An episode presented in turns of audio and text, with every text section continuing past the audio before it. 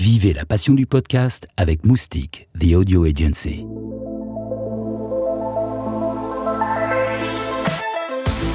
Oh joie, le Paris Podcast Festival 2018 est un rendez-vous féminin et féministe. La journaliste Ombline Degerman a troussé son micro et retroussé ses manches pour en rendre compte.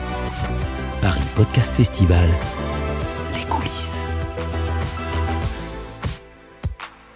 À l'ère de MeToo, où l'égalité homme-femme est un sujet de société plus que jamais d'actualité, les podcasts féministes connaissent un succès sans précédent.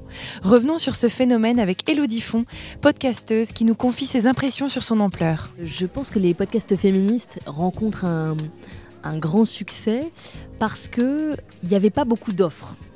Euh, si vous regardez la programmation des radios euh, généralistes euh, classiques, vous n'avez pas d'émissions féministes phares.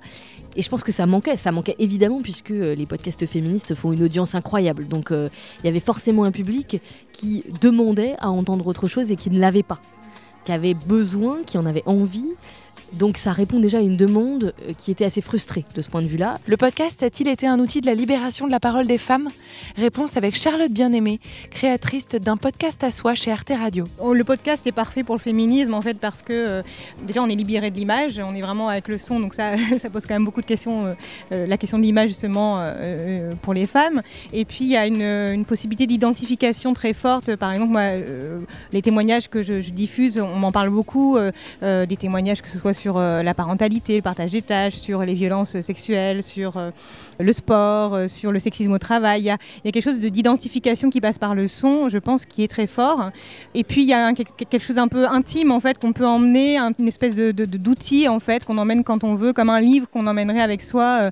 On, est libéré aussi des, formats radio peut-être standards et donc s'adapter en fonction du besoin du sujet. Donc voilà, j'ai l'impression que tout ça fait que le podcast est assez parfait pour le féminisme.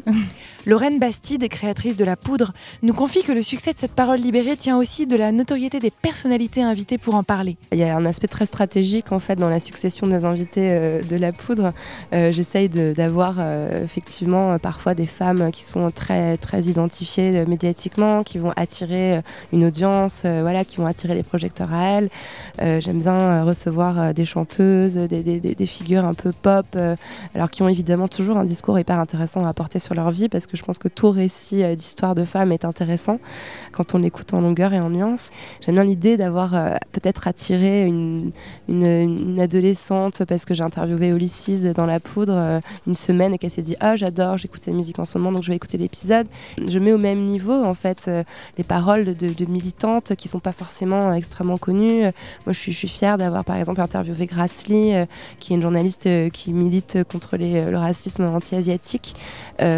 Qui aujourd'hui sort un livre et est beaucoup plus connu, mais à l'époque, euh, elle avait simplement son blog et je l'avais un peu repéré là. Je suis super fière de pouvoir mettre Grassly euh, entre euh, Najat Vallaud-Belkacem et Camille, quoi.